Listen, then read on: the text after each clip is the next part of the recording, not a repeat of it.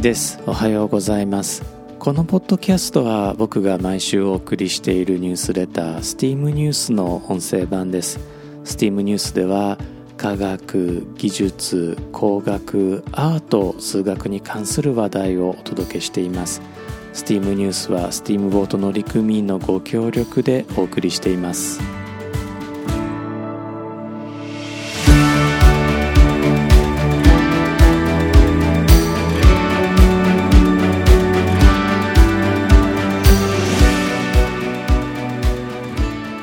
まして1です。このエピソードは2022年5月5日に収録しています。このエピソードでは STEAM ニュース第77号からフィボナッチ数と黄金比をお届けいたします。今回も25分間お付き合いください。12世紀から13世紀にかけてのイタリアの数学者レオナルド・ダ・ピサ。これはピサのレオナルドという意味なのですがレオナルド・ダ・ピサは後に誤った名前レオナルド・フィボナッチで知られるようになります。これはボナッチの息子レオナルドという意味なんだそうです。レオナルド・フィボナッチはインドアラビア数字をヨーロッパに紹介した人物です。彼はエジプトシリアギリシャを旅して当地の数学を学びました。そして彼が1202年に表した三番の書あるいはそろばんの書というふうに日本語では呼ばれる書物。これ現代はリベル・アバーキですね。これでこの本の中でインドアラビア数字をヨーロッパに紹介しました。インドアラビア数字というのは我々が普段使っている数字そのものです。略してアラビア数字と呼ぶこともあります。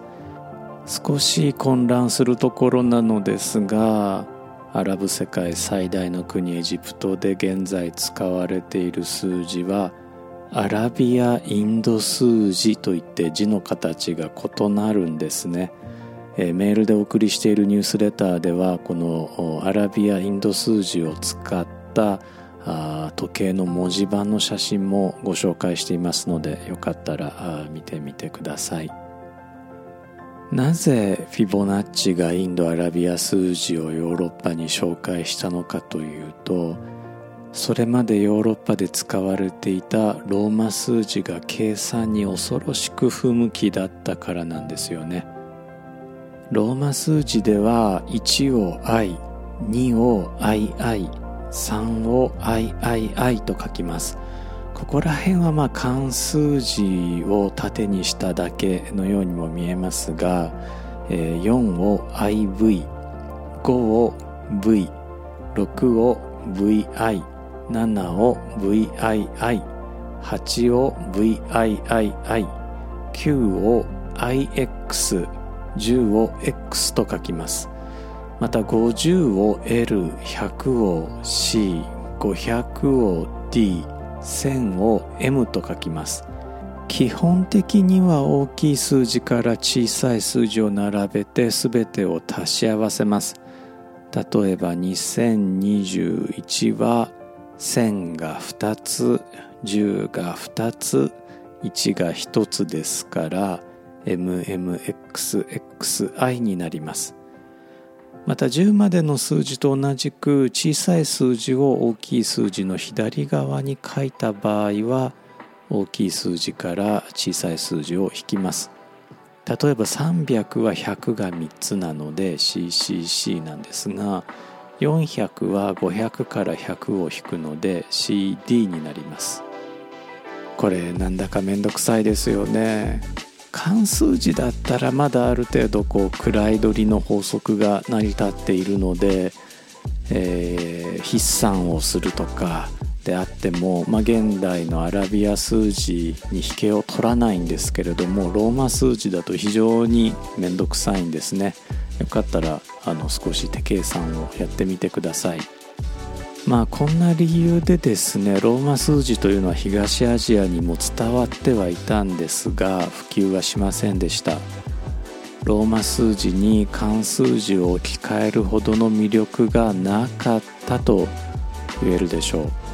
まあ、ただしローマ数字にも取り柄はあります。ローマ数字はアルファベットを使っているため文章中に数字を隠すことができるんですね。イングランドの黄金期の女王と呼ばれるエリザベス1世の慰霊碑にはですねこんな風に書かれています。My day closed is in immortality. 我が生涯は終われども不滅なり。え単語の先頭の文字だけ拾っていくと MDCIII つまり1603でエリザベス1世の崩御の年を表しているんですね。なんかちょっと暗号みたいですね。フィボナッチの3番の書にはもう一つの歴史的偉業が書かれています。彼はウサギの出生率に関する数学的解放という説で現代ではフィボナッチ数と呼ばれている数字の並びを紹介しています。フィボナッチ数はこんな並びです。0 1 1 2 3 5 8 13 21 345589法則に気づかれましたでしょうか？フィボナッチ数は1つ目と2つ目の数を足した数を3つ目の数にしてあるんですね。ただし最初の0と1はあらかじめ決められているとします、まあ、そうすると最初の0と1は決まっているので2番目は0 1で1です。その次が1 1で2です。その次が 1+2 で3です。その次が 2+3 で5です。その次が 3+5 で8です。その次が 5+8 で13です。というふうに、え続いていくわけですね。フィボナッチ数は自然界のあらゆるところに姿を現しています。例えば花びらの数。これは種によって3枚5枚8枚13枚21枚34枚55枚89枚まであるそうなのですが全てフィボナッチ数です。また有名どころではひまわりの種の螺旋の数ですね。この螺旋に沿って、えー、種が何個ずつ並んでいるかというのがフィボナッチ数になっています。隣り合うフィボナッチ数の比率を数学者はファイと書くことがあります。今フィボナッチ数を0番から数えていくとして、えー、0番目は01番目は12番目も13番目は2というふうに、えー、数えていくとしますね。そうすると1番目のフィボナッチ数と2番目のフィボナッチ数の比率は1対1なので1になります。2番目と3番目のフィボナッチ数の比率は1対2なので、え、2になります、まあ、こんな風に、え、ファイの値1番目なら12番目なら2という風に数えていくわけですね、えー、ファイフィボナッチ数がどんどん大きくなっていくとある値に近づいていきます。その値いくらかというと1.618点点点なんですね。この値は黄金数ゴールデンナンバーと呼ばれています。本来は無限番目のファイと呼ぶべきなのですが黄金数はま単にファイと書くことが多いです。長方形の縦横を1対ファイの比率にすると人間の目には大変心地よく見えるようでこの比率のことを黄金比と呼びます。例えば名刺の縦横比は黄金比にかなり近いです。日本の名詞の一般的なサイズは 55mm×91mm なので縦横比は55対91ですがこれはおおよそ1対1.65なので1対5に近い数字になります。またある長さを1対5になるように分割することを黄金分割と呼びます。黄金分割のような直線上の比率も同じく黄金比と呼びます。フィボナッチ数が自然界によく見られることから黄金比もそれなりに自然界に現れます。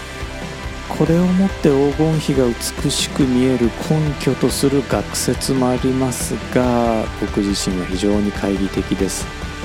また過去の建築や美術作品の中に黄金比を見つけようとする活動もありますが無理やり黄金比を当てはめた事例も多くやはり僕自身は懐疑的に見ています。一方工業デザインにおいて積極的にフィボナッチ数や黄金比を取り入れる例はよくありますしそんな中には名作も多数ありますからフィボナッチ数黄金比と美しさの間が無関係ということもなさそうです。例えばアップル社のロゴなんですけれどもフィボナッチ数と黄金比が隠されていることがデザイナーによって発見されています。この辺りですね研究が進んだらまたこのポッドキャストでもご紹介していきたいと思います。メールでお送りしているニュースレターの中では、まあ、そんな黄金比を使ったまあ、アップルのロゴであるとかそれからまた別の幾何学図形の中に黄金比が隠されている例で、えー、あるとか自然界の中のフィボナッチ数が払われる例であるとか、まあ、豊富な写真イラストでご紹介をしています。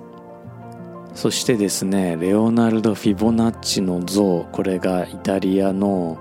ピサのデュオモ広場という広場に置かれているんですけれどもこのフィボナッチの像にも黄金比が隠されています。こちらの種明かしもニュースレターの中で写真入りで解説しています。ピサのデュオモ広場なんですがこれ世界遺産にも指定されています。コロナが落ち着いたら僕もね、えー、ぜひ訪れてみたいなと思っている場所です。ピサというと、まあ、ピサの斜塔で、えー、有名なあところなんですけれどもあのガリレオ・ガリレイがねえー、まあ、物を落としたという実験は、まあ、どうも後世の後付け、まあ、創作のようなんですけれどもピサの斜塔の中で、えー、揺れるシャンデリアを見て、えー、振り子の当時性というね振り子の振れ幅にかかわらず往復の時間が一緒であるということを発見したと言われているので、まあ、僕にとってもピサは、まあ、聖地えー、なのでぜひね訪問してみたいと思っています。というわけでエピソード前半はニュースレター第77号からフィボナッチ数と黄金比の内容についてお届けをしました。メールでお送りしているニュースレターの方では、まあ、他におすすめ映画おすすめテッドトーク Q&A なんかもねえー、書かせていただいているんですけれどもまずおすすめ TED トークの話題をこちらのエピソードでもね、えー、共有させていただきたいと思います、えー、 STEAM ニュース第77号のおすすめ TED トークなんですがアーサー・ベンジャミンフィボナッチ数の魅力というね、えー、動画でしてもうそのまんまニュースレターの内容とテッドトークがもうもろかぶりというね、えー、動画をお届け、えー、ご紹介をしています。このアーサー・ベンジャミンものすごくあの印象的なねトークをされていて、えー、なぜ私たちは数学を学ぶのというね、え、質問に対して彼は3つの理由を答えています。1つ目は計算、えー、計算は英語でカルキュレーションですよね。そして2つ目が応用。アプリケーション。そして3つ目直感インスピレーションのため、えー、というふうにアーサーは話を進めています。カルキュレーションアプリケーションそしてインスピレーションというふうにね韻を踏んでいるわけですね。そしてフィボナッチ数の驚くべき性質について紹介してくれています。6分12秒とね短い動画なんですがこのエピソードの中でご紹介したよりもさらに深くねアーサー・ベンジャミンが語ってくれています。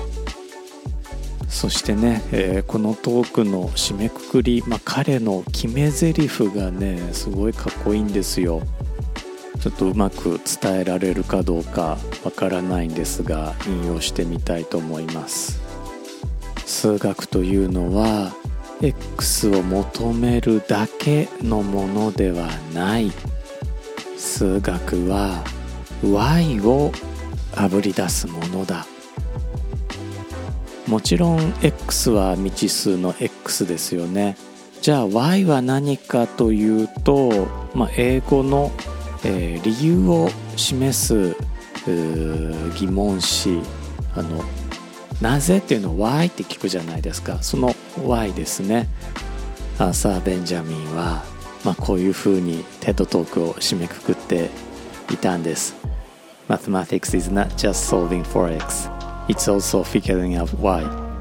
数学は X を求めるためだけではなく Y をあぶり出すためにあるんだ。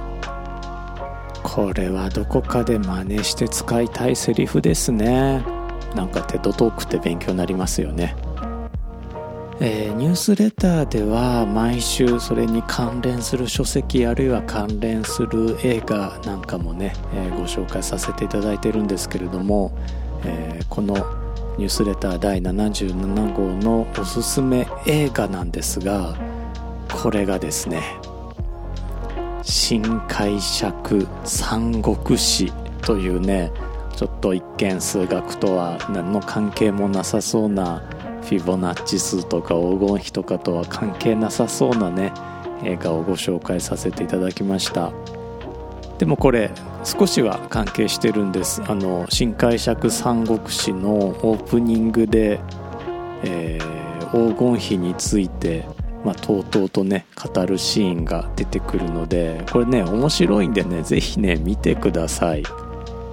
で映画の内容なんですけれどももちろんあの中国の歴史の三国志をベースにしています。でかなりコメディタッチの映画で、えー、プロットにしてもそれからまあセリフにしても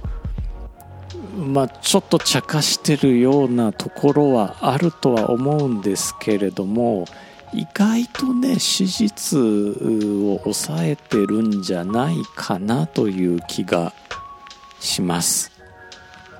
でこの黄金比の話に関しても、まあ、これは顔のね、えー、パーツの配置が黄金比に従っていると、まあ、美男美女に見えるという、まあ、美男美女の条件として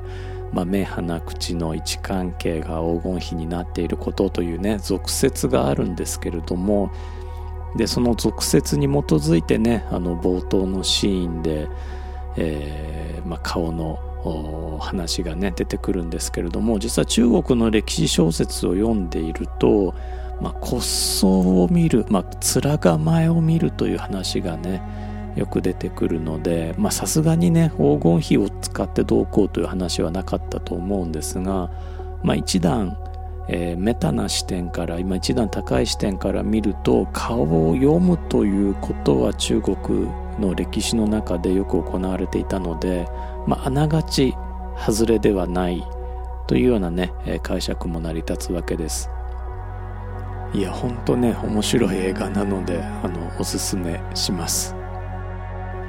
ニュースレターの方では迷子 Q&A も書かせていただいています。こちらはえー、マシュマロという匿名質問サイトでいただいた質問であったり、まあ、クオーラという、まあ、僕が実名で参加させていただいている SNS でいただいた質問について回答したものをご紹介したりとかさせていただいているコーナーなんですが第77号では偶然また映画つながりの回答になりました、えー、こんなねいただいた質問に対する回答だったんです。日本語に翻訳したばっかりに残念な結果になってしまったものはありますか？でこれ僕の回答は「ハリー・ポッター」シリーズと関係があるんです。ハリー・ポッターにアルバス・ダンブルドア校長っていらっしゃるじゃないですか。このダンブルドア校長の杖。これ公式の日本語訳は鶏の杖なんですよ。鶏の杖ってなんか鶏がとことこ歩いてるような印象を持ちませんか？なんかちょっと弱そうな気しません？ダンブルドア校長の杖はこれ現状ではエルダーワンドとなってましてエルダーにはもちろん鶏というね木の、えー、名前の意味もあるんですが、まあ、他に年長者エルダー年長者という意味もあってダンブルドア校長の杖にふさわしい名前なんですよね、うん、僕はそのまんまエルダーの杖にしておいた方がダンブルドア校長らしくてよかった。た気がするんですけれども皆さんどうお考えでしょうか？いやもう「ハリー・ポッター」の日本語訳に関してはいやもう本当ね日本語訳してくれたっていうだけでものすごくありがたく、えー、しかもねあの「ハリー・ポッター」ってものすごい分量ありますからそれを一人でね翻訳されたあことに対してはもうフルリスペクトなんですが